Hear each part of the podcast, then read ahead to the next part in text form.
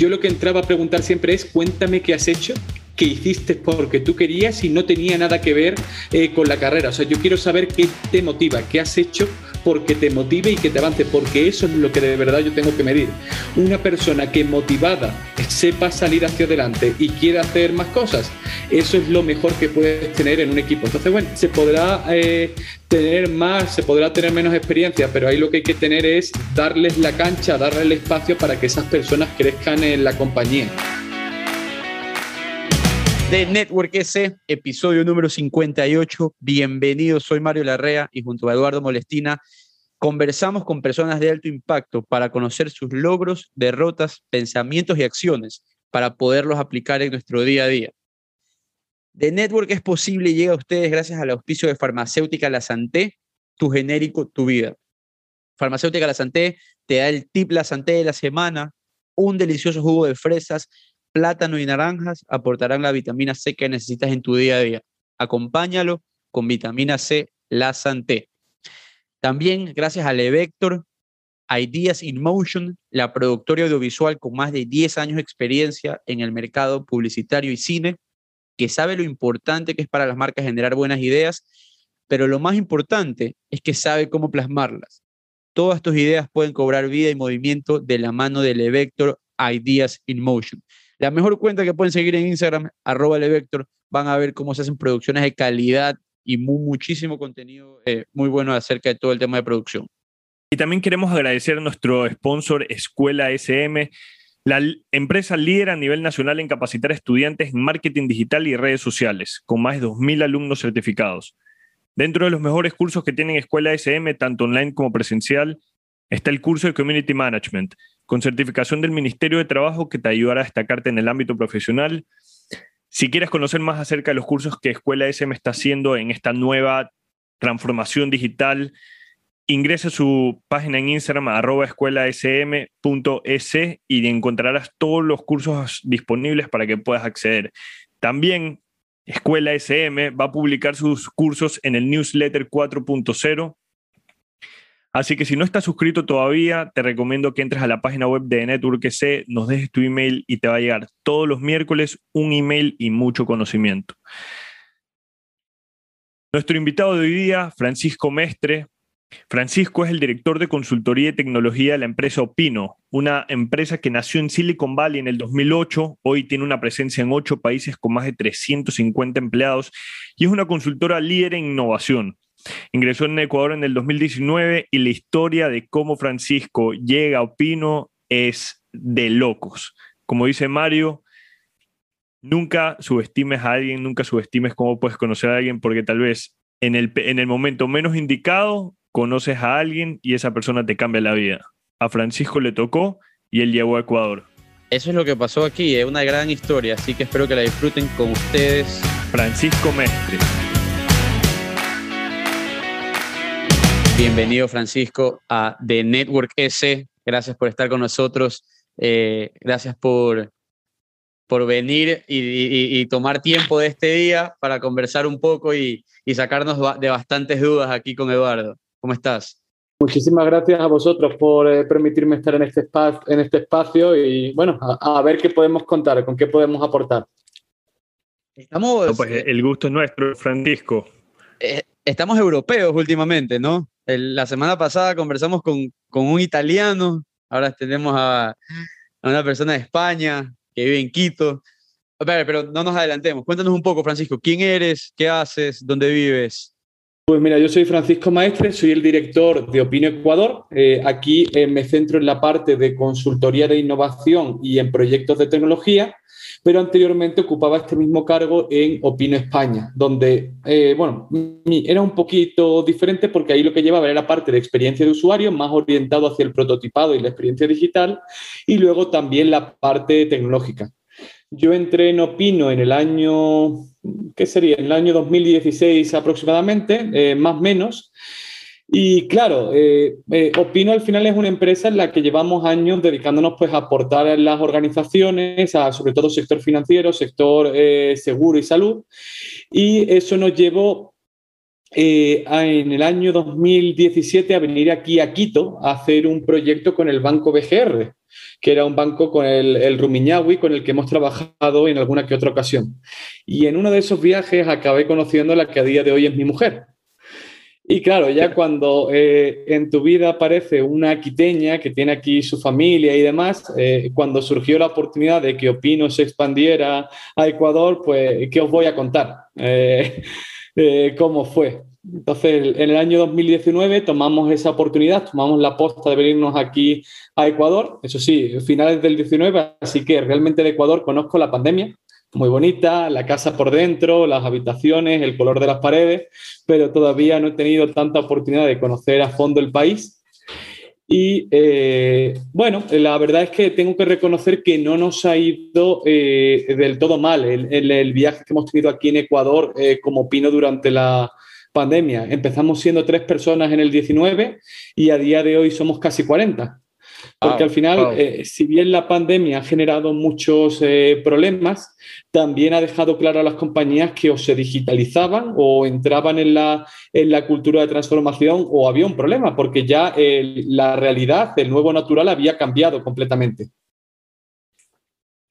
Claro, y eso era justamente una, una, duda que nos saltaba. La semana pasada, este lunes lo tuvimos a Lorenzo de Leo y en la, como nos pasó ahorita, que ni bien empezamos, eh, nos conectamos, comenzamos a conversar y él nos contaba que una de las primeras cosas que, lo, que hizo las empresas en pandemia fue cortar marketing, al principio obviamente para recortar un poco los gastos, pero también recortó cualquier tema de innovación, cualquier tema de cambio radical que vaya a hacer. Posteriormente se dieron cuenta de que eso era necesario y tenían que hacerlo, pero al principio lo recortaron.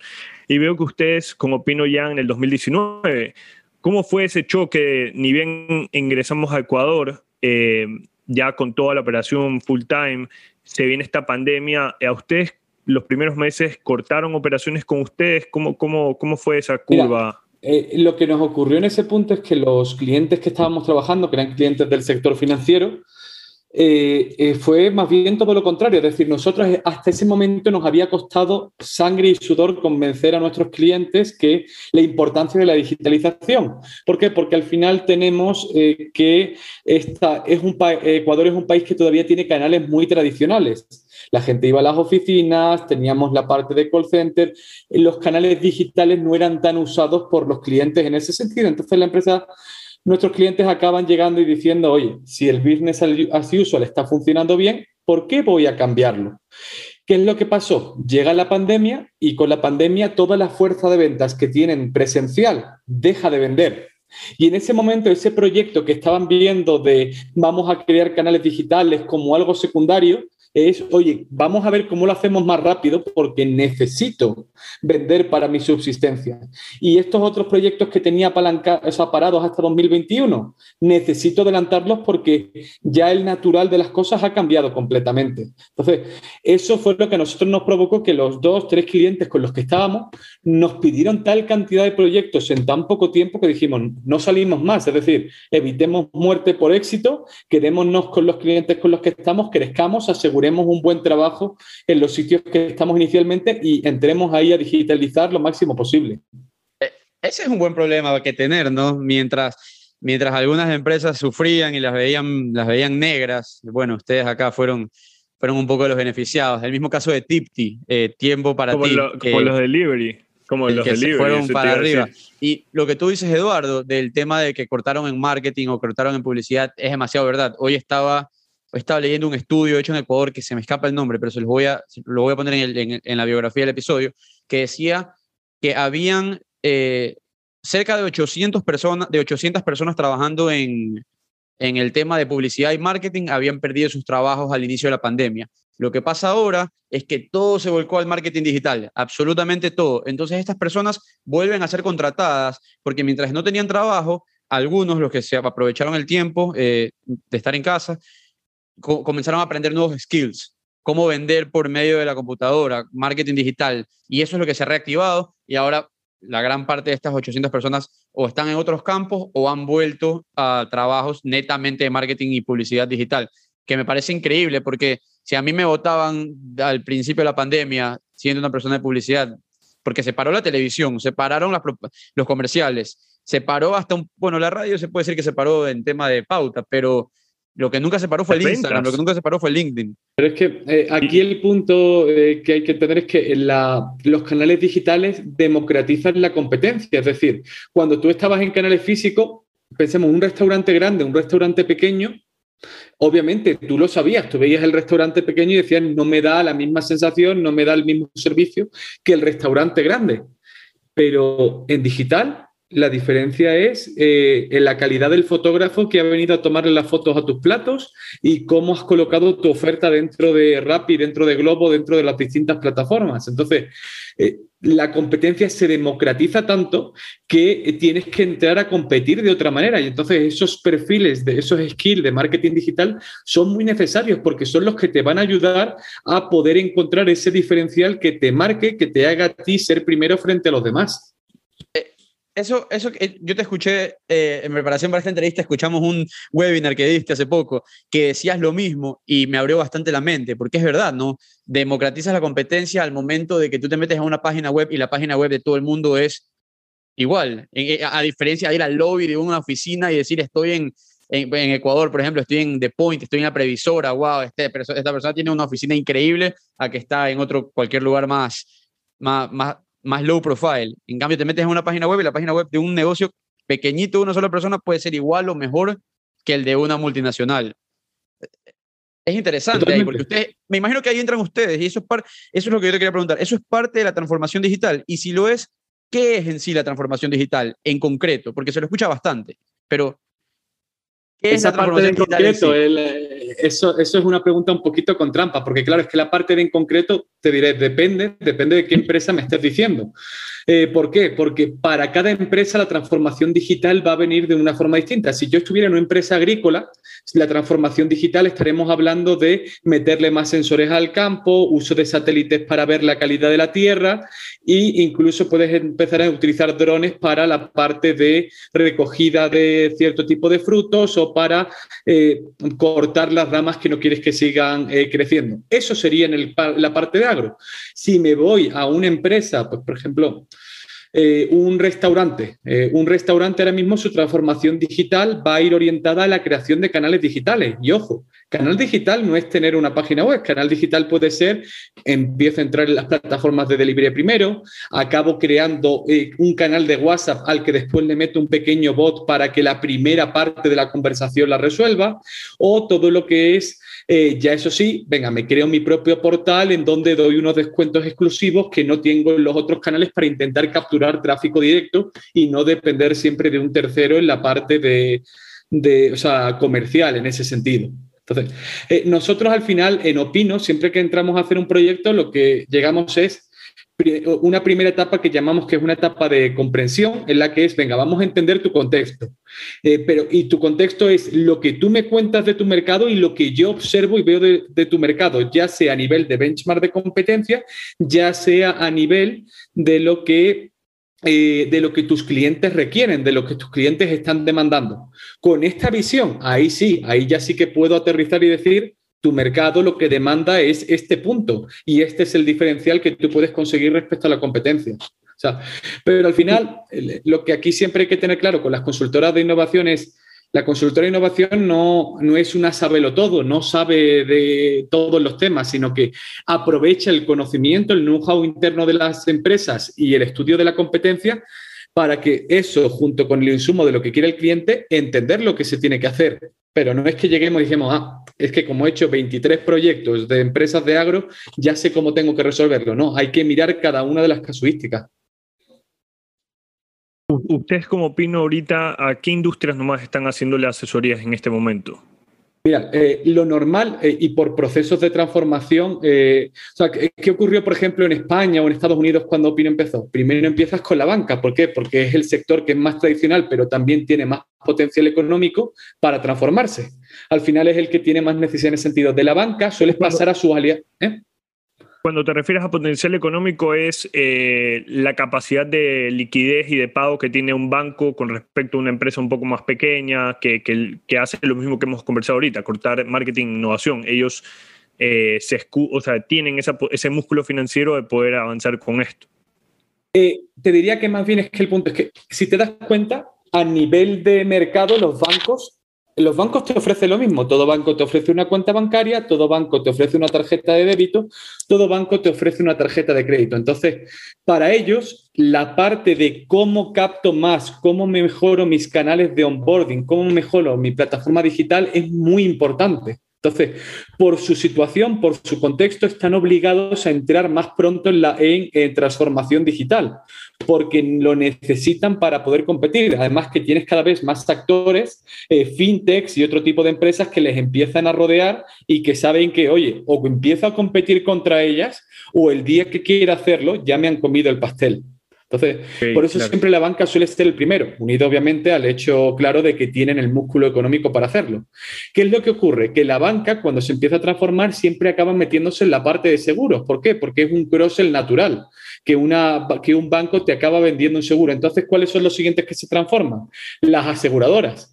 Y cuando la aseguradora se empieza a transformar, ¿quién acaba transformándose después? Las empresas de salud eh, que hay por debajo de las aseguradoras. Entonces, cuando ya tienes que estas grandes empresas, las telcos también entran en el mismo camino, se van transformando, eh, Claro, llega un momento en el que estas empresas empiezan a tener la madurez de tener sus propias áreas de innovación. Ya no dependen de un tercero, sino que pueden empezar a hacer eh, lo que son procesos de intraemprendimiento.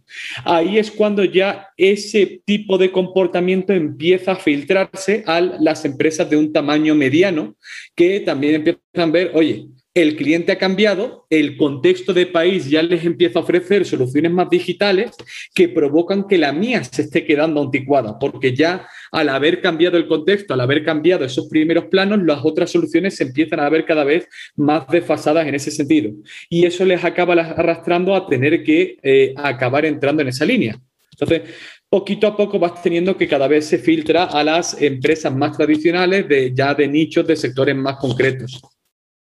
Claro, ahorita que lo pones de, esa manera, me, doy cuenta, el, banco es, es como el paraguas, de, ahí comienzan a, salir a, em, a, estas empresas porque el banco es quien al final del día puede eh, entregar esos servicios y también es la que al final, donde todos los servicios, la parte económica de todos los servicios eh, llega.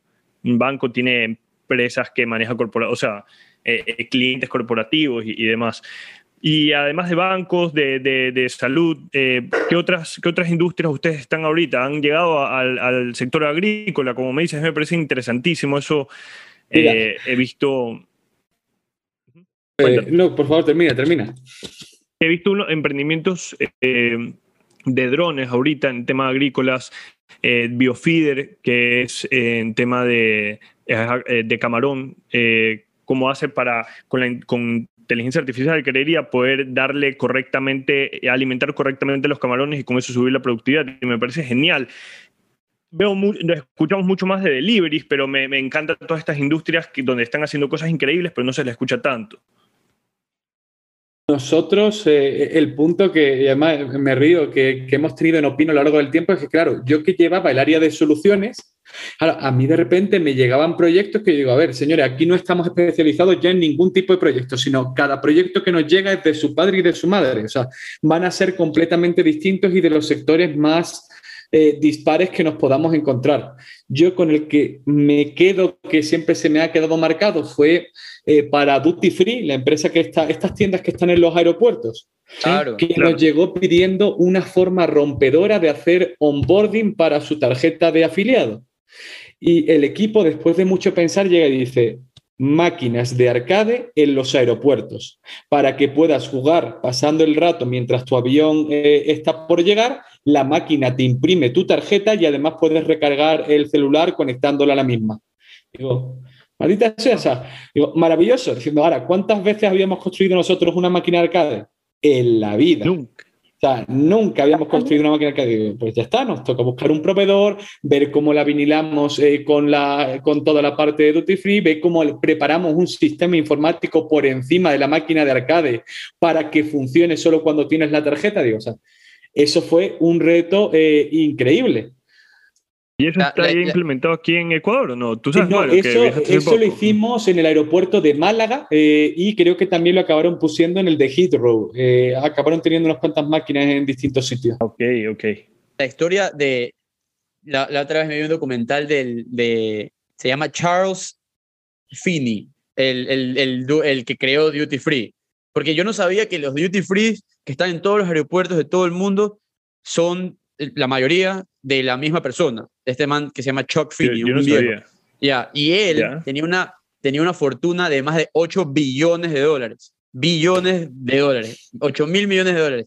Y la idea de él era morir, eh, morir quebrado, sin un dólar. Y, durante, ya, no sé si ya habrá muerto, creo que todavía no muere. No, ahorita estoy viendo aquí, todavía no muerto, tiene 89, 89 años. Donó los 8 billones de dólares a charities, universidades y fundaciones alrededor del mundo. Imagínate. Chao. Y aquí sigue y, seguirá su legado con los duty free, que no sé, si, no sé cómo será constituida la compañía, si será privada, si estará en la bolsa, pero la cosa es que el man donó toda su, su fortuna, me parece de locos. Y cuando ustedes estaban hablando del tema de los bancos, por ejemplo, el tema de los bancos que, que se ven eh, obligados a innovar si no se los comen estas tipos fintech, por ejemplo, Kushi, que vemos ahora recién con este mega anuncio. Hay dos opciones que yo veo claras aquí, y es una, o impulsas el intraemprendimiento por medio de tus departamentos para que ellos mismos creen y les das, y les das la libertad para hacerlo, o adquieres startups que están en tu mismo campo y las haces parte de tu holding. ¿Qué ves ahí? ¿Qué se está haciendo más? Mira, eh, el punto es que, bueno, lo primero, Ecuador con la legislación que tiene es una legislación que a día de hoy, más que incentivar, desincentiva eh, la entrada de fintechs. O sea, es eh, la legislación que obliga a que las fintechs tengan que ser auxiliar financiero para poder dar servicios similares a los bancarios y poder entrar en ese ciclo, le imita mucho la entrada dentro del país pero ya yendo a cuál es el proceso con los bancos, entendamos al final que un banco al final es una máquina engrasada que lleva años funcionando de una misma manera. Y cambiar una máquina engrasada que está funcionando con cierto nivel de burocracia a otro formato es un cambio muy radical. Entonces, ¿qué es lo que pasa? Si un banco intenta hacer en una primera etapa intraemprendimiento por sí solo, no funciona. ¿Por qué? Porque estás intentando eh, innovar, estás intentando cambiar en una tierra que no, eh, que no está abonada para ello, que no tiene la cultura necesaria.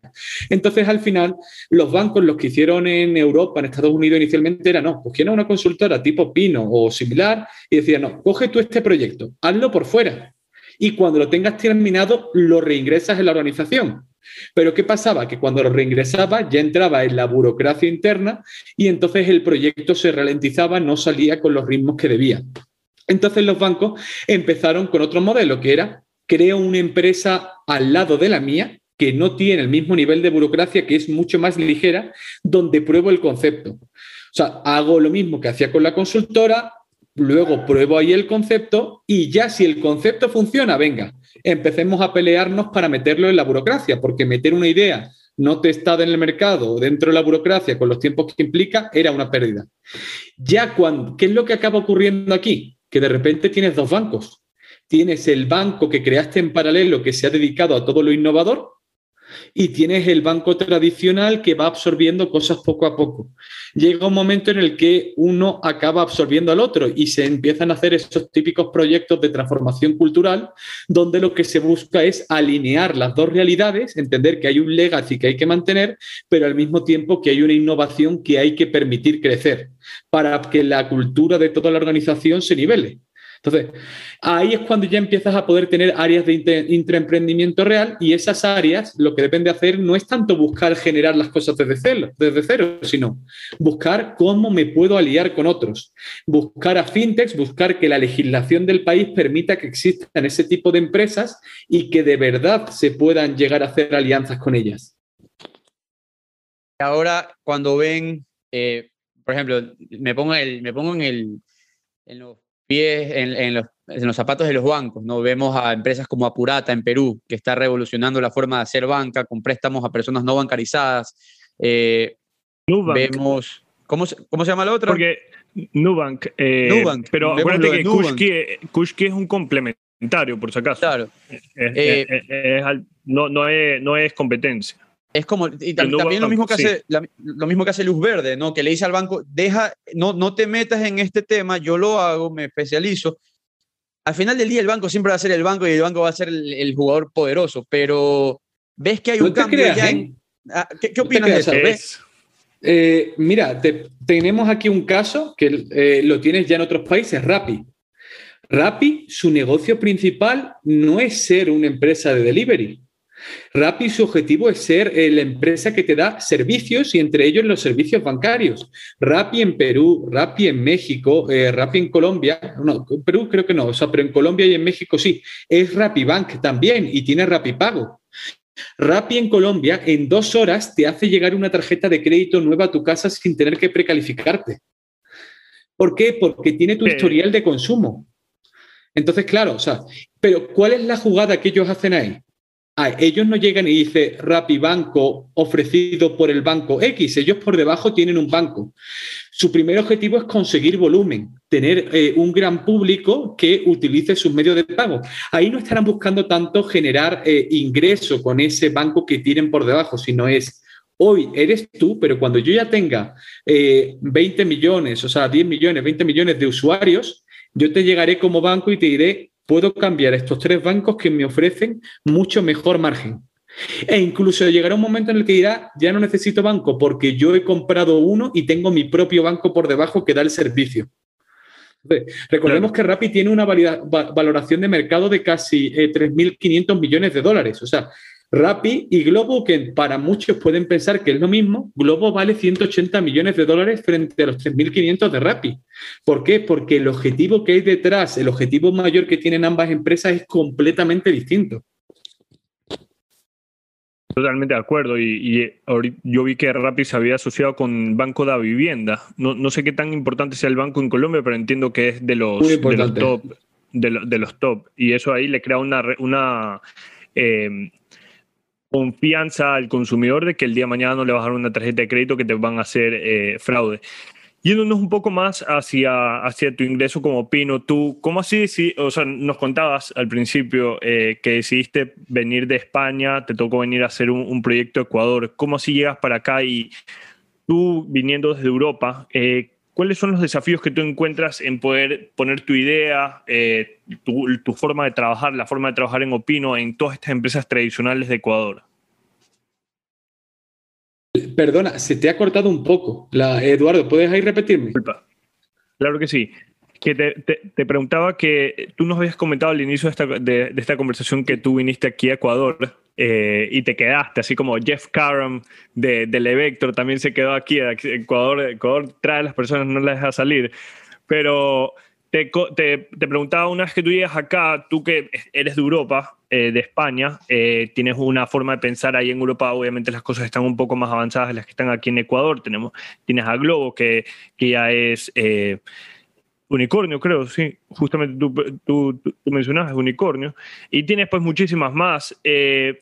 ¿Cómo haces eh, que ese mindset que tú tienes viendo todas esas cosas que están pasando allá las transmites a empresas tradicionales ecuatorianas, donde aquí todavía no tenemos, pues, no, hemos llegado a ese nivel. Estamos llegándolo yo creo que hemos ido avanzando exponencialmente gracias a la pandemia. En realidad, yo creo que nos ha cortado años de, brechas eh, digitales y de emprendimientos digitales con respecto a otros países.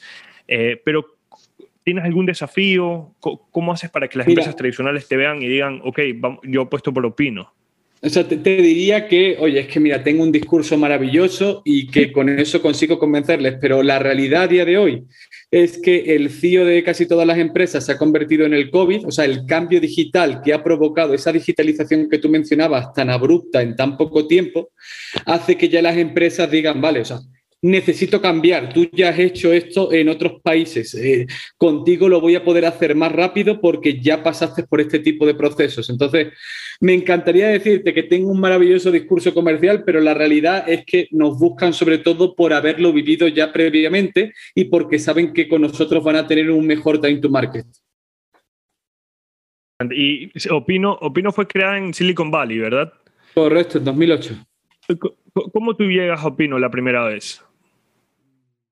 Yo llegué eh, a Opino, eh, mira, esa, es una historia graciosa. Eh, yo llegué a Opino en un aeropuerto en Roma. Ah, sí.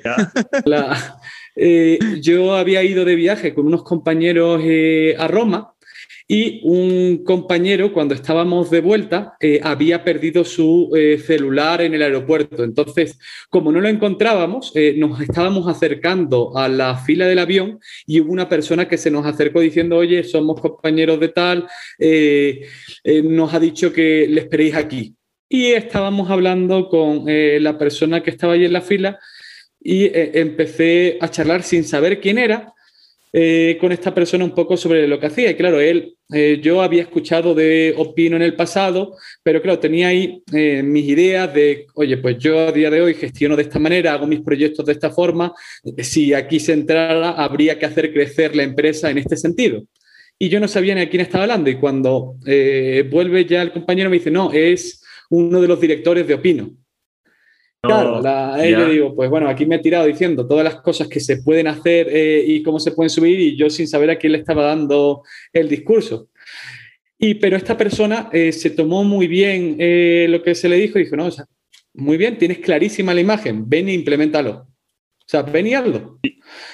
Claro. ¿Qué pasó? me entré en Opino inicialmente con una parte que se llamaba Opino Ayo, que es toda la parte de los proyectos internos de Opino.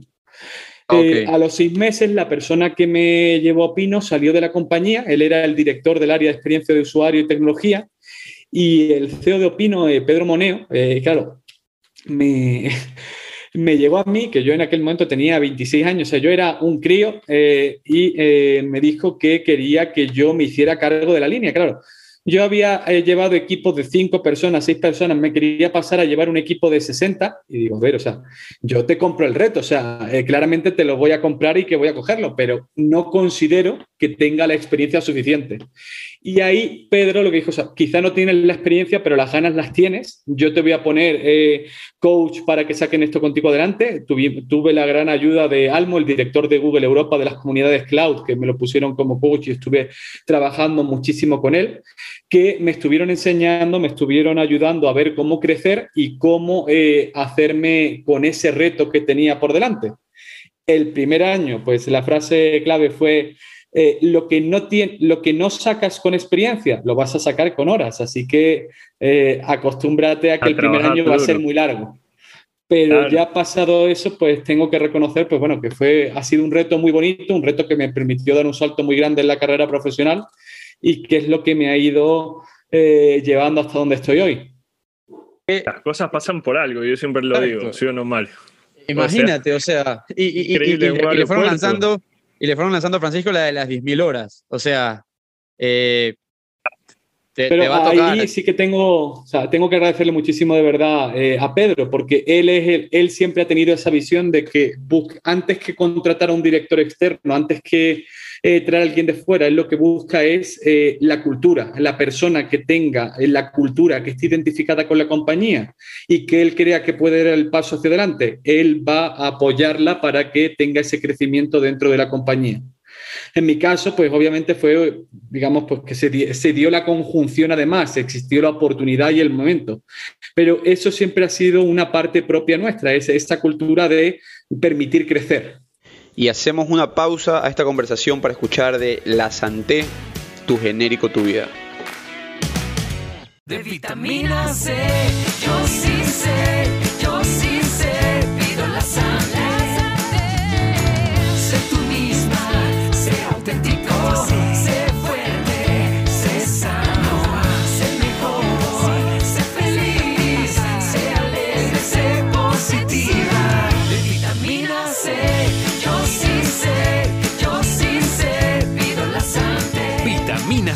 La Santé, tu genérico, tu vida. Le Vector, Ideas in Motion. Cuán importante es que las ideas o historias no se queden en papel. Nuestros amigos de Le Vector tienen muy claro eso. Por eso siempre buscan la mejor forma de darles vida y ponerlas siempre en movimiento. La productora audiovisual con más de 10 años de experiencia en el mercado publicitario y cine. Le Vector, Ideas in Motion justamente eso, eso que tú dices ahorita, yo, yo he venido viéndolo eh, hace, desde, desde pandemia, podría decírselo, eh, que muchas personas comentan en LinkedIn. Hay, hay empresas que piden a una persona con, piden a, me, invento, me voy a inventar aquí, pero piden a un mensajero con cinco años de experiencia en mensajería. Algo súper básico, pero también pueden pedir no sé, pues al, al, web developer con 10 años de experiencia en startups y simplemente no los hay. Y, hay personas que están dispuestas a sacarse la madre, a trabajar eh, muchísimas horas para poderlo aprender. Y ahorita tú me lo confirmas.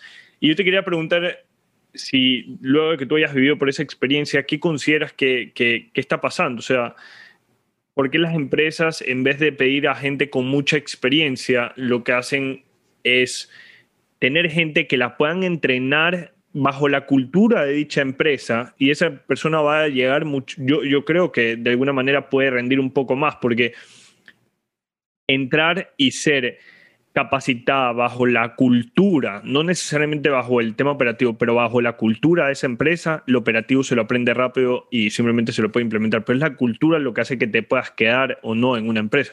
Si eres una persona que no, no está alineada con los valores de la empresa, si es que eres una... Eso no, no va, no va a, a prosperar y para eso no necesitas tener experiencia, necesitas tener ganas nomás.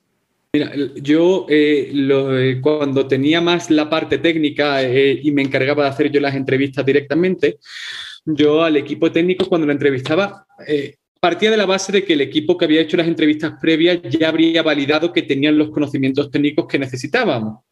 Yo lo que entraba a preguntar siempre es, cuéntame qué has hecho que hiciste porque tú querías y no tenía nada que ver eh, con la carrera. O sea, yo quiero saber qué te motiva, qué has hecho porque te motive y que te avance, porque eso es lo que de verdad yo tengo que medir.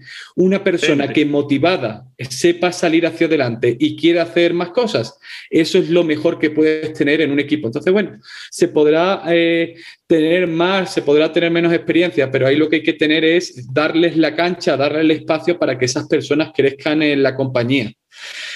Eh, sé que muchas empresas no tienen esta cultura, pero para mí creo que es mejor eh, si se cambia el modelo, si se va más hacia esa línea, porque un trabajador motivado, una persona eh, motivada en el equipo siempre va a ser muchísimo mejor que una persona desmotivada y el equipo va a crecer muchísimo más. Aparte que la persona se da cuenta que puede seguir creciendo en la empresa, o sea, si es que no ven para afuera al momento de contratar cuando hay una vacante y ven a su equipo eso es una motivación para seguir, para seguir trabajando. Eh, eh, esa, es, una de las, esa es una de las formas en las que yo por lo menos veo que, ok, si, si sigo aquí por cinco años más, no me voy a ir a otra empresa con el conocimiento y el training que me ha dado la empresa en la que estoy ahorita, sino que puede ser que en cinco años ascienda la persona que está arriba mío y vean a, a mí y confíen en mí para, para, para dar el siguiente paso. Francisco, nosotros tuvimos una conversación con María Luisa Bellán y ella era eh, Senior Client Partner en Corn Ferry Perú, que era una consultora de comunicación interna y desarrollo organizacional.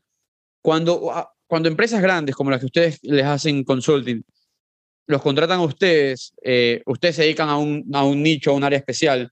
Veo que Conferry se dedica, entre algunas cosas, a comunicación trabajan juntos entre consultores para llevar a la, a la compañía es que yo lo veo como un, como un crucero gigante que tienes que irlo virando poco a poco. Y si hay consultants viendo las partes desde afuera, me imagino que las reuniones entre ustedes tienen que ser espectaculares. Las ideas tienen que fluir muy eh, bien. Yo cuando entro en una compañía, yo tengo que empezar a conocer a los proveedores, sentarme con ellos, saber con qué equipos trabajan de forma más cercana. O sea, porque al final eh, el punto es hacerle entender a la empresa que ellos no subcontratan proyectos a proveedores, ellos hacen eh, proyectos con sus proveedores, trabajan todos juntos y los sacan todos hacia adelante. Entonces, ¿de qué me sirve a mí decir que va a cambiar eh, la cultura interna si luego las empresas con las que trabajan no tienen también cultura en ese sentido? Eh, es obvio que eh, hay niveles y niveles, pero cuando tú tienes un, ya no un proveedor, un partner estratégico con el que avanzas en tu negocio, eh, incluso hemos llegado a estar en empresas en las que le pagan la formación a su partner, porque le interesan que su partner también trabaje bajo la misma metodología, porque no les, o sea, lo que les interesa es que funcione todo como un reloj. Entonces, ya se ve más como subdivisión de empresas que esa relación de cliente-proveedor que se podría tener en un inicio. Eso, eso está interesante. Cuando, cuando ustedes entran, eh, cuando ustedes entran a, las empresas, ¿no? Ustedes, me imagino que lo que más tienen que hacer al inicio es, escuchar, empaparse, eh, aprender de la cultura. No reciben, no, no reciben ah, actitudes a la defensiva.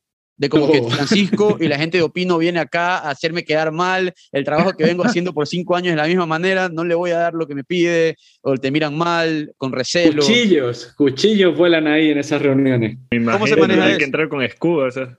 Claro, pues mira, se maneja, ahí sí que se maneja con muchísima mano izquierda, es decir, nosotros no, o sea, me vas a escuchar mil veces decir en una reunión, eh, yo aquí no vengo a decir que tu trabajo esté mejor, esté peor, yo aquí vengo a ver cómo podemos avanzar. Necesito entender tus necesidades para apoyarte y conseguir que la compañía te permita tener el espacio que permita a tu área crecer. No vengo a decir que se está haciendo mal, eh, es obvio que tenemos cosas que mejorar, pero ni vamos a buscar el origen ni nada, sino qué necesidades hay que se tienen que corregir. Y esas necesidades no se presentan como un fallo del área, se presentan como lo que el área necesita para crecer. Este área cubriendo estas necesidades la podemos llegar al, llevar al siguiente nivel. Entonces, Sí que es cierto que, hombre, pues hay áreas que te miran con más recelo y ojo, tampoco tiene que ser que tú estés llegando a esa manera, es que luego también empiezas con el punto de quién te ha contratado. Dependiendo del área de la compañía que te ha contratado, vas a tener otras áreas de las compañías que no, quieran hablar contigo. ¿Por qué? Porque siempre tú vas a tener que las empresas eh, eh, las empresas tienen un comportamiento tradicionalmente como silos, en los que suele haber silos que no se llevan tan bien o que tienen una actitud un poquito más enfrentada con otras partes de la empresa. Entonces, si te contrata una, el otro área no te hará tanto caso. Y ahí a nosotros eh, nos toca muchas veces llegar y decir, bueno, Opino es Suiza. Opino está en el punto medio. Yo no estoy aquí para darle la razón a nadie ni para quitársela a nadie. Yo estoy aquí para hacer que todos hablemos juntos y crear los espacios suficientes para que se puedan tener las conversaciones. También, también lo que puede ocurrir es, es una falta, o sea, el problema, lo que yo veo ahí, y yo, yo trabajé en un banco tradicional aquí y obviamente el banco tenía todo el tiempo consultores. Nosotros tenemos consultores de México, de Perú. Lo que pasaba es que ciertas áreas o ciertos gerentes de áreas se sentían amenazados de una o sin la necesidad de, tener, o sea, no había la necesidad de sentirse así, pero ellos simplemente pensaban que eh, venían estas personas para, para reorganizar cosas, para mejorar cosas y que al final del día lo iban a votar. Y eso ahí le causa cierto recelo. Ahora, yo veo eso como un problema eh, en, la, en, la, comunicación de la empresa, porque la comunicación puede sentar a, ciertos gerentes que saben que van a llegar este consultor a tener algún tipo de trato y comunicar bien por qué es que está el consultor entrando a la empresa. Y así creo que muchos gerentes, muchos jefes pueden ser un poco más abiertos al momento de, de compartir información. Si es que, como digo, el tema de la cultura, si es que la empresa, si es que la empresa puede logra comunicar a sus empleados para que todo el mundo eh, mire hacia un mismo objetivo, que es el crecimiento continuo de la compañía. Na, nadie tiene por qué no compartir información. O sea, si viene un consultor y me va a decir que vas a mejorar el trabajo para que la empresa venda más, sea, por favor, cuando quieras, tengo una silla y siéntate aquí si quieres ocho horas a trabajar al lado mío. ¿En pero qué te la, puedo ayudar? Yo. Mira, pero no sobre así. todo cuando entras con proyectos de transformación cultural, y claro, o sea, los proyectos de transformación cultural entran mucho con el punto de uno de los principios del de agilismo es la autonomía, genera equipos autónomos. Los jefes pasan de ser jefes y se convierten en facilitadores. Claro, dicen, si el equipo toma las decisiones y yo me he convertido en un facilitador, ¿qué tipo de gerente soy ahora? O sea, no eh, hay mucha resistencia al cambio cultural en muchas eh, ocasiones. Yo te diría que realmente cuando nos contratan para los proyectos de transformación cultural, nos contratan para mediar con la política. Siéndote muy sincero, el punto principal ahí es conseguir que la empresa entienda las ventajas del cambio que se está planteando.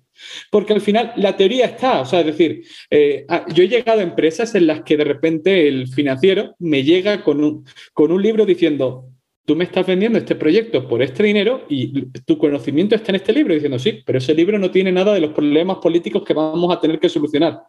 Eso claro. ahí no está puesto, diciendo, está claro, tú puedes coger ese libro e intentar implementarlo. Alinea la organización, siéntalos, hazles entender que merece la pena, eh, haz que las áreas que no se llevan tan bien se sienten en una mesa y empiecen a hablar. Esa parte no te la va a dar el libro. La burocracia es una pelea. Totalmente, pues. Y, y, y, está en todos lados. O sea, por más de que no quieras que exista burocracia, siempre va a existir. Tienes y, que y, eso, y el tema de la burocracia, eh, yo estuve leyendo eh, un poco de, de Opino eh, y veo que ustedes tienen metodologías ágiles. Y hace poco a mí me interesó, bueno, realmente me interesan muchísimo, pero hace poco me leí un libro de Scrum y, y, estaba investigando acerca de, de, de, de metodologías ágiles. Y me, me, me, llama la atención ahorita que tú mencionabas el tema de que el gerente ya no tiene que ser el gerente, sino puede ser un líder de un equipo con tres, cuatro, cuatro personas donde puedan liderar un proyecto, sacarlo haciendo sprints. Cuéntanos un poco de eso. Obviamente nunca hemos tenido a alguien que nos hable de Scrum ni de metodologías ágiles aquí en el podcast, así que... Sí, por favor, porque un Eduardo poco... me viene hablando de esto desde hace algunos meses, ah. pero nunca he entendido bien es que, cómo es que es funciona. Increíble. Así un, que mi hermano me, abrió las puertas a esta metodología y me he encontrado que en startups es vital tenerlas, porque es más, yo trabajo en una empresa constructora que tenía 48 años en el país eh, eh, de, de, vida, de historia. Entonces, es una empresa tradicional. Eh, y gracias al tema de Scrum, nosotros hemos podido sacar y hemos podido transformar digitalmente la empresa desde hace un año y medio. Y es una locura. O sea, yo, yo creo que Scrum se puede aplicar a cualquier, se puede aplicar en una empresa de construcción tradicional, que cualquiera. igual que cualquiera. la de agricultura, es una de las empresas con menor cambio tecnológico a lo largo del tiempo en temas administrativos, en temas constructivos obviamente hay muchísimos, pero si puedes aplicar Scrum ahí, puedes aplicar Scrum en cualquier parte y yo, puedo, yo soy fiel y puedo dar eh, razón de que Scrum es la mejor forma de poder liderar un proyecto. Así que cuéntanos un poco aquí, ilumínanos a los ignorantes que estamos del otro lado. No, no, por Dios. O sea, la... Mira, eh, te cuento. El primer punto es, eh, ¿qué es Scrum? ¿Qué es una metodología ágil? yéndonos a, a resumiéndolo muchísimo, muchísimo. Cuando hablamos de una metodología ágil, lo que hablamos es de socializar. La mayor parte de los casos lo que estamos haciendo es quitar ese proceso en cadena, ese waterfall que hay tradicionalmente en las compañías, donde área A analiza algo, le pasa el informe a área B, área B da su opinión y se lo devuelve a área A, área A con el, con el ok final del área B se lo pasa al área C. Ese es el proceso tradicional que tú tienes en cualquier compañía. ¿Qué es lo que, ¿En qué se basa eh, el, el, o sea, las metodologías ágiles? Lo primero, equipos multidisciplinares. Ya no quiero ver que pase de área A a área B y área C. Eso no va a existir. Ahora es equipo conformado por miembros de cada una de las áreas. Ese punto número uno. Punto número dos. El equipo que está presente ahí tiene que tener capacidad de decisión. No puede ser que cada vez que tenga que tomar una decisión se tenga que dar la vuelta y decir, espérese que le tengo que preguntar a mi gerente. Oye, eso implica que si ahora ese equipo decide, eh, o sea, quiere decidir una cosa totalmente radical, ¿la puede aprobar? No, hombre, o sea, obviamente hay que poner ciertos niveles. O sea, eh, en el punto medio está la virtud, pero tampoco para decidir si poner una palabra u otra hay que entrar a tener que molestar a alguien, porque si hay que cambiarlo ya se cambiará. El objetivo es, y ahora aquí nos vamos al tercer punto, aportar valor en el menor tiempo posible. Y ahí es donde mezclamos la, las metodologías ágiles con el concepto de MVP, de eh, sacar eh, mínimos productos viables. Es decir, yo puedo querer eh, construir un carro volador que además tenga capacidad de llevarme a la luna. Y, hombre, vamos a ir por partes. Construyamos primero un carro. Eh, no funciona. ¿El mercado le ha interesado? Ah, perfecto. Vamos a ver ahora que vuele. Ah, mira, el mercado le ha interesado. Venga, pues ya después empezamos a entrar en lo que se dice en procesos iterativos, donde hay que ir intentando aportar valor en el menor tiempo posible, porque el negocio lo que necesita es aporta valor rápido y si no funciona, cambia y ponte otra cosa. Y ahí llegamos al punto cuarto, que es el fallo es bueno el que tú saques algo y el mercado te lo rechace no es algo malo, es un buen aprendizaje, porque hay que tener una cultura en la que ese fallo se considere bueno, porque eso lo que te da es un mayor crecimiento al equipo. Entonces, eh, ahí en Opino, por ejemplo, eh, Pedro Moneo siempre decía que si alguien quería crear una startup, quería crear una nueva idea, que él apoyaba y que si él veía y le interesaba el negocio, él invertía. Pero no solo eso, que si esa persona luego no le iba bien, que él le volvía a contratar en la compañía porque el aprendizaje que había hecho lanzándose, teniendo una iniciativa, era un aprendizaje muy valioso y que eso había que valorarlo siempre en todos los casos. Entonces, al final, eh, si te das cuenta, lo que estamos realmente, lo que está haciendo las metodologías ágiles es, oye, permite que tu equipo no sean silos separados, sino que trabajen en conjunto y se dediquen a hablar cuando toque. O sea, ¿por qué enviar un correo a otro área diciéndole necesito tal cuando podrían estar sentados juntos e intentar eh, sacarlo eh, de forma directa? Hay que aumentar la colaboración. Eh, perfecto. ¿Qué eh, bueno, no, sé si quieren preguntar algo de eso antes de que cambie yo el tema con alguna otra cosa, así que sigue nomás. No, no te preocupes, justamente eh, que tienes toda la razón. Eh, ahorita, y algo que las empresas no se dan cuenta es que competir con las startups, competir con estas empresas que crecen exponencialmente, a las empresas tradicionales les pone un reto y el único reto de poder crecer a la par de ellos debido a la estructura y a la burocracia que existe es cambiar estas metodologías. Dejar de pensar como el equipo comercial por un lado, más el equipo de arquitectura por el otro lado, más el equipo de crédito y cobranzas por el otro lado, más el equipo de crédito, sino coger a las personas de cada uno de esos equipos que digamos, podrían tomar algún tipo de decisión, porque obviamente no todos lo pueden hacer, y juntarlos y decir, ok, vamos a sacar un nuevo proyecto, y aquí viene el de arquitectura que ya, ya está al lado con el de BIM, que es eh, Business, eh, BIM por un tema de, es un software de, digamos que ha digitalizado muchísimo el tema de la construcción.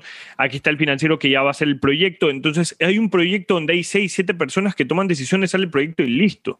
Ahora, una vez que sale el proyecto, ahí es otra historia, porque sale, se va construyendo y creo que ahí sí se debería... Eh, eh, eh, hablo, hablo en temas de construcción para poner un poco del ejemplo, pero se va ya a cada una de las áreas donde ya van participando de una manera más paulatina, más dependiendo del desarrollo de la obra. Pero mientras que es una idea, hasta que se comienza a desarrollar, lo que nosotros hacemos es que unimos seis, seis personas, una de cada área, cuatro personas, y tomamos una decisión, armamos un proyecto, factibilidad, banco, y sale el proyecto. Así que el ahorro en costos por el tiempo que te estás eh, demorando en sacar algo es impresionante y muchas personas no se dan cuenta de eso. Totalmente. y la velocidad de mercado, ¿eh? la velocidad que ganáis en ese sentido es increíble. Ahora que, ahora que todos estamos trabajando remotamente, la mayoría, eh, ¿qué, ¿qué, desafíos les ha traído a ustedes? Porque si estamos hablando de, de temas de Scrum o temas de trabajar eh, de, de, manera más ágil, e, eso indudablemente funciona muchísimo mejor cuando estás en un mismo lugar físicamente. Ahora que estamos eh, por todos lados, hay una cosa que hay que tomar en consideración, que las reuniones de Zoom te cansan, no, sé si sé, no sé si sé estar en la computadora tanto tiempo, pero, pero hemos visto empresas que están, eh, que están prohibiendo que hayan reuniones vía Zoom los viernes, por ejemplo, para darle un descanso a la mente y a los ojos, me imagino, de, Tengo que copiar Eso. Tengo que copiar eso. Vamos, o sea, ya lo voy a, ya lo voy a poner, pero vamos, bien rápido. Se está, se está poniendo bastante de moda, por lo, menos, por lo menos en Estados Unidos lo estoy viendo bastante. Entonces, ¿qué, ¿qué, son los desafíos que ustedes ven ahí para, ustedes que van a hacer cambios, que quieren proponer cambios radicales, no radicales, pero quieren proponer cambios en, empresas, si están todos por otros lados, ¿cómo los comunicas? ¿Cuáles son los desafíos que encuentras? Sí que es cierto que, por ejemplo, a mí en lo personal, la pandemia eh, y el teletrabajo lo que me ha servido es para eh, quitarme la visión de que yo era defensor fiel de, no, aquí podemos trabajar con un modelo de teletrabajo 100%. Y yo ya llego al punto diciendo, yo necesito ir a la empresa dos días a la semana. Eso es lo que yo vería como mínimo para poder trabajar. ¿Por qué? Porque necesito socializar eh, con los compañeros, necesitamos estar eh, cara a cara para poder eh, trabajar mejor. nos ha costado, es decir, al final no somos inmunes a, los cambios y al final siempre nosotros también tenemos que vivirlo es eh, un dolor hacer cierto tipo de reuniones por Zoom, o sea, hacer un taller de ideación por Zoom, o sea, hasta que no empezamos a encontrar las herramientas, la mejor manera de hacerlo. Madre mía, lo que era eh, hacer eso. Pero con el tiempo, pues nosotros también nos hemos acostumbrado y nos hemos digitalizado eh, en ese sentido. Pero yo creo que al final eh, el punto que tenemos que aprender, más allá de digital o no digital, es el respeto del tiempo cuando también se está teletrabajando. Es decir, el principal problema que hemos tenido es que, ¿qué es lo que se entendió? Oye, si yo antes gastaba 40 minutos en ir en carro a la oficina eh, de ida y 40 de vuelta, pues ahora son eh, una hora y 20 que más dedico a trabajar.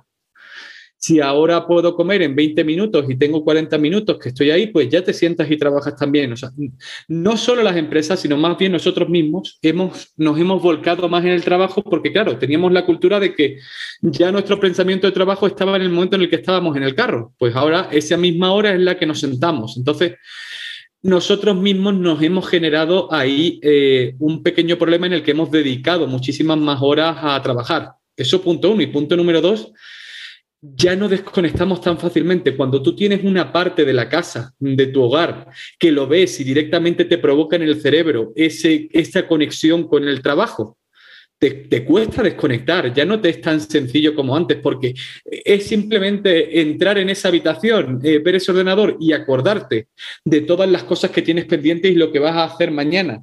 Y ojo, aunque no quieras, te va a acabar ocurriendo. Entonces, también te provoca problemas hacia la vida personal por tener menos capacidad de desconectar en el día a día. Entonces, creo que nosotros mismos como trabajadores hemos entendido también las ventajas, las grandes ventajas que tiene tener un lugar desacoplado completamente de tu hogar en el que poder desarrollar tu actividad laboral y luego volver a tu casa donde eh, te puedes desconectar de ese punto. Eso me pasa a mí terriblemente. Yo antes, como tú dices, iba al trabajo, salía del trabajo, ni siquiera tenía el email del trabajo en mi celular porque quería desconectarme de verdad cuando no estaba en el trabajo. Y ahora que desde la pandemia el trabajo en el, que, en el que yo estaba literalmente vendió su, su espacio físico. Entonces nos fuimos netamente online. Yo me estoy volviendo loco. La otra vez comencé a cotizar coworking spaces porque ya no puedo estar, ya no puedo ver el lugar de mi casa donde trabajo porque me siento y, lo, y es como que, como tú dices, tienes una hora para almorzar y te ibas, caminabas por el centro, lo que sea. Almuerzo rapidito aquí y de donde estoy en la computadora. Es como que, que esto va a ser muy tóxico y me va a volver loco al final del día.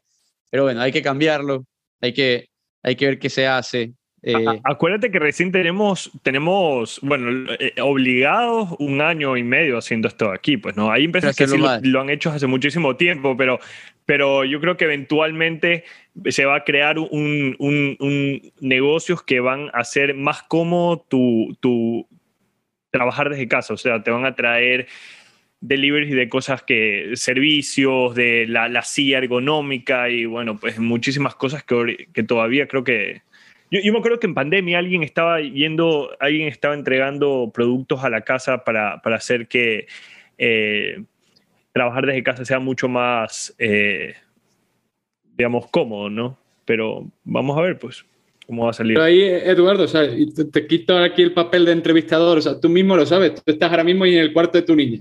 Dime que tú a día de hoy, cuando no vas al cuarto de tu niña, no te acuerdas del trabajo.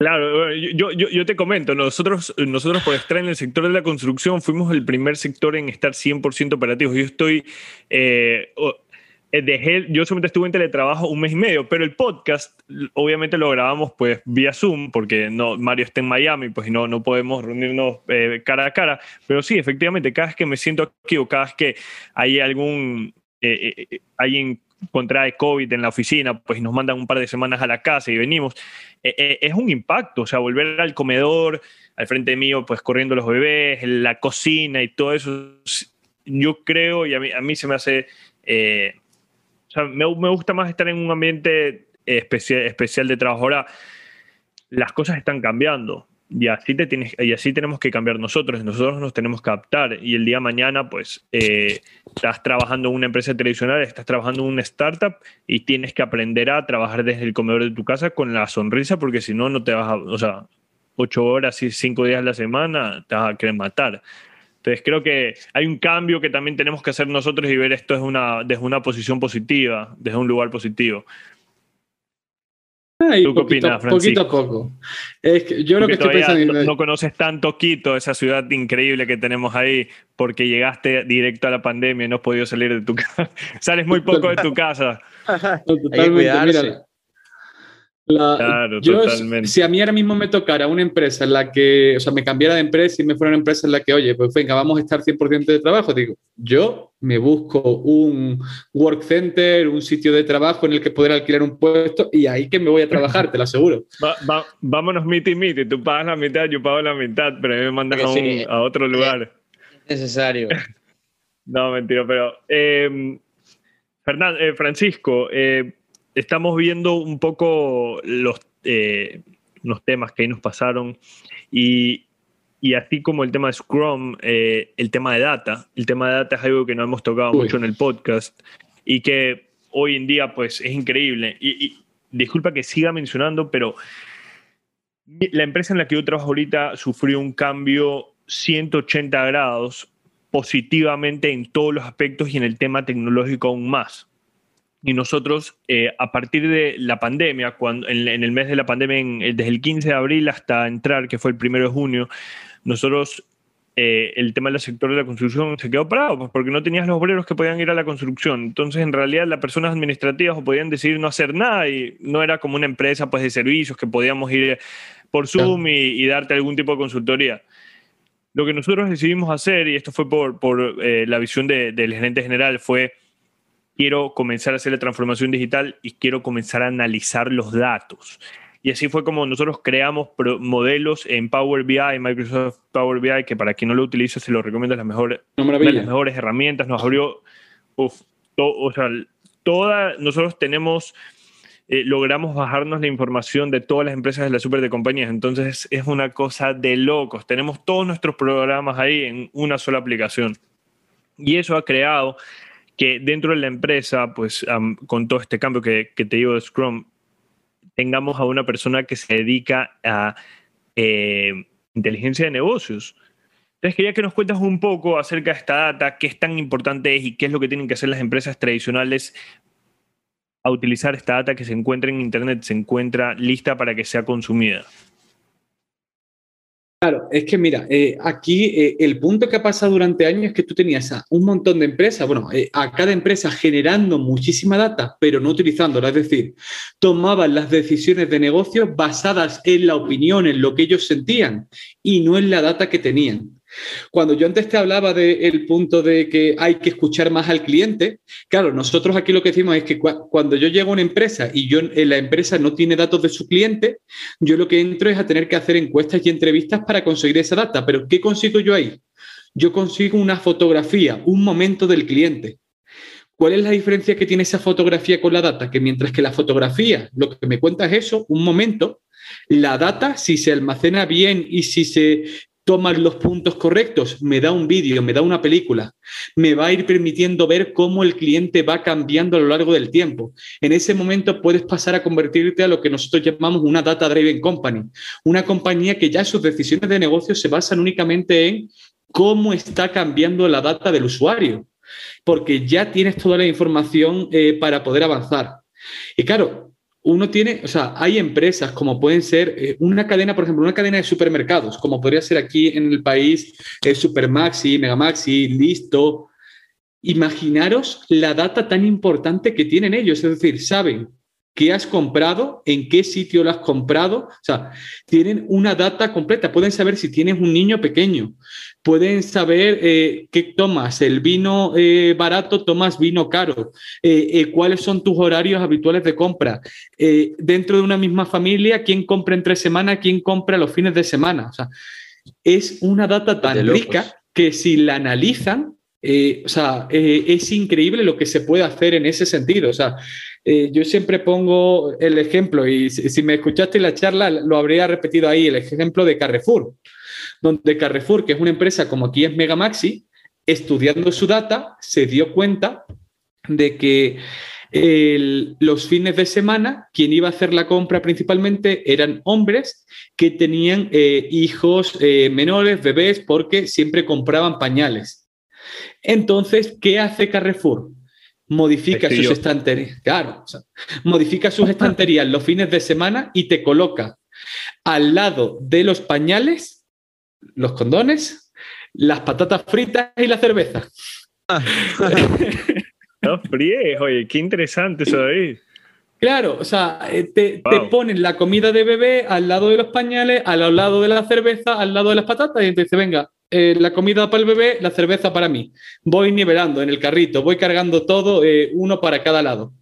Claro, luego llega a casa y dice, pero si tú tenías que comprar esto y te has comprado 30 cosas más, dice, no, cúlpale a la data, que fue la que, la que le cambió, la que me hizo comprarlo.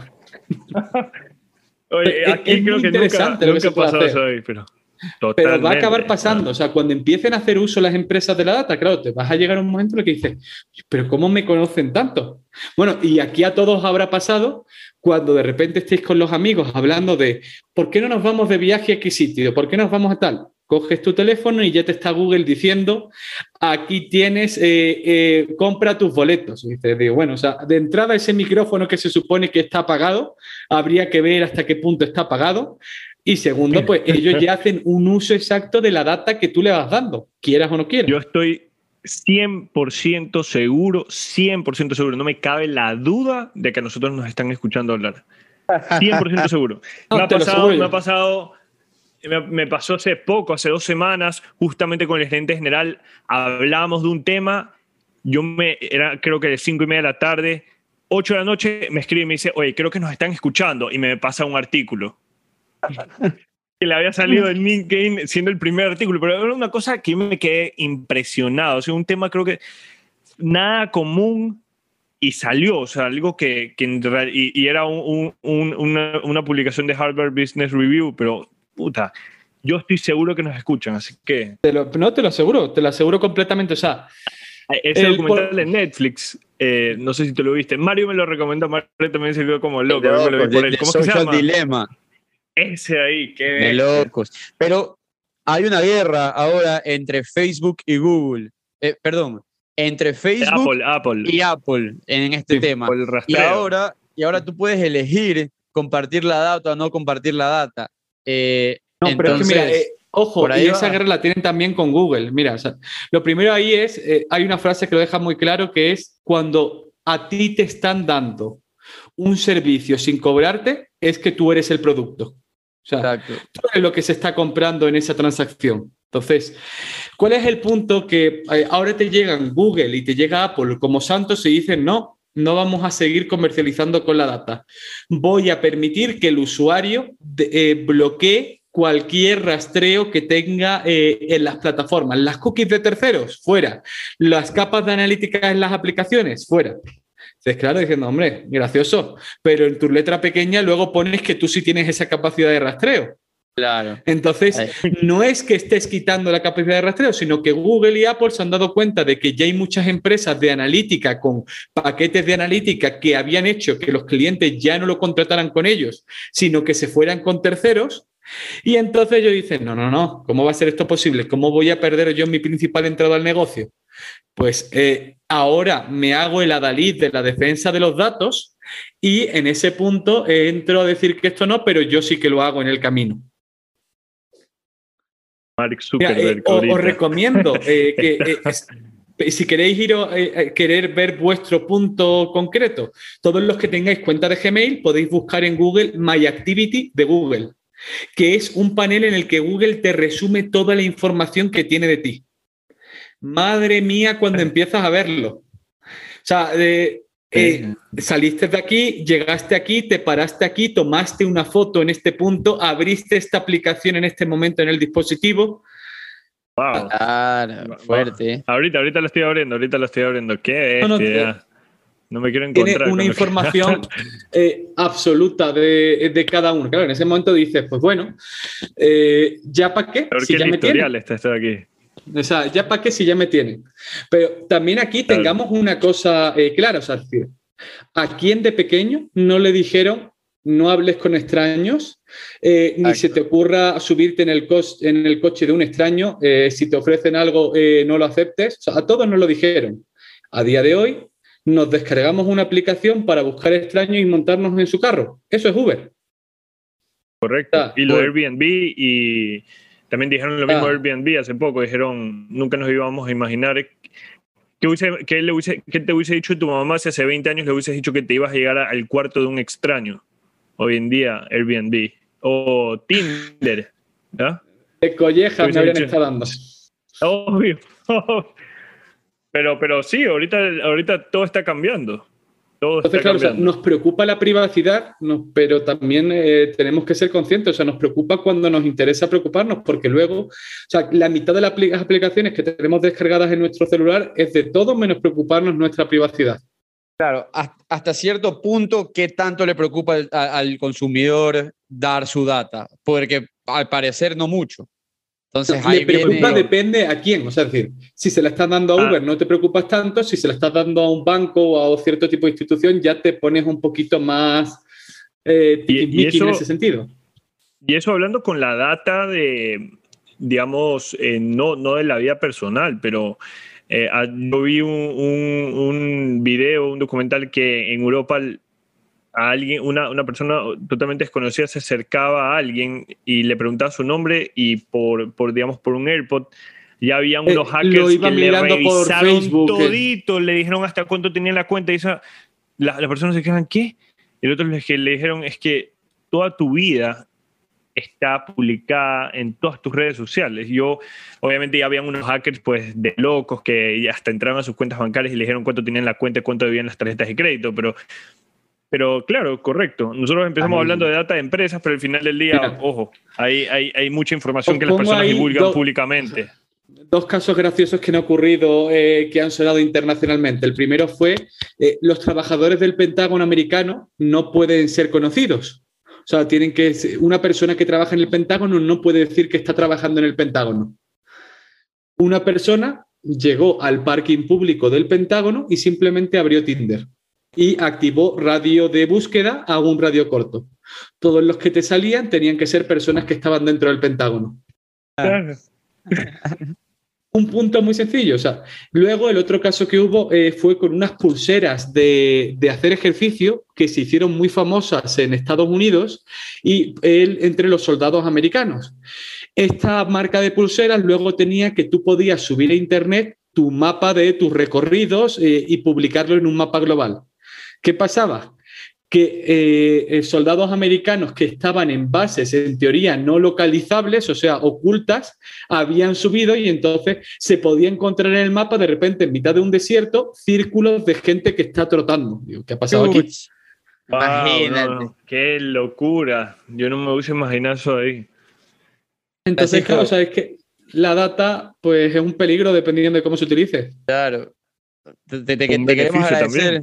Eh, no sé si tengas tú, Eduardo, otra pregunta. Yo, te quería agradecer por el tiempo. Eh, ya sabemos que es un poco más tarde. Y eh, tenemos una pregunta con la que siempre terminamos. Tenemos una biblioteca en, nuestra página web. Si van a www.networks.com y de todos los episodios que tenemos, siempre preguntamos por dos libros que nos recomienden y ahí en la página web los tenemos. Si tú vas a la página web y los compras por medio de la página web en el link que tenemos ahí, nos vas a ayudar con alguna contribución para el podcast que va a ayudar a que esto siga creciendo. Tenemos, eh, tenemos más de 75 títulos de libros eh, recomendados y increíbles, toditos, así que pueden... ¿Qué dos libros nos recomiendas? Pues mira, el, primero sería eh, The Business of Platforms, el negocio de las plataformas, que es un libro que te enseña cómo se tiene que crear un ecosistema entendiéndolo como una plataforma que colabora.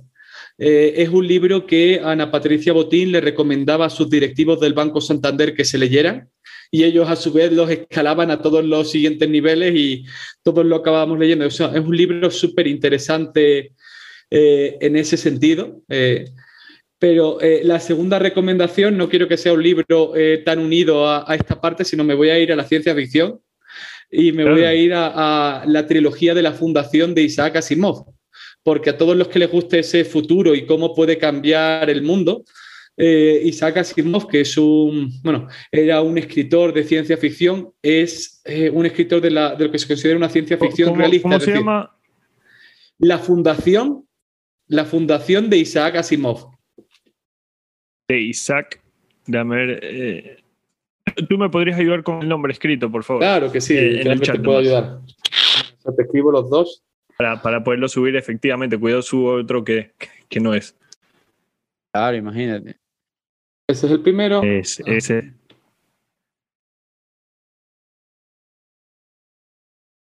y luego es la fundación de Isaac Asimov. Es, es una trilogía. increíble.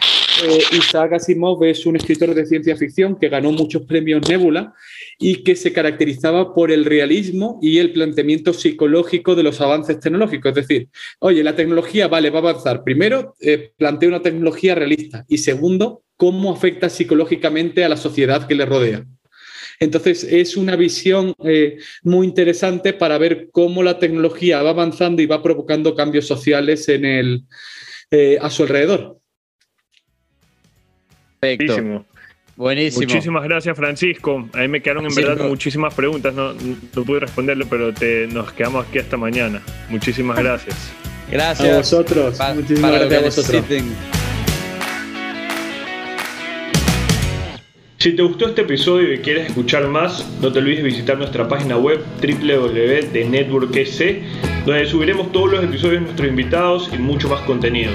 También estamos en las redes sociales, en Instagram como arroba de en Twitter como arroba de. No te olvides de seguirnos, estaremos subiendo contenido muy interesante. Y este episodio viene editado por Luis Fernando Silva.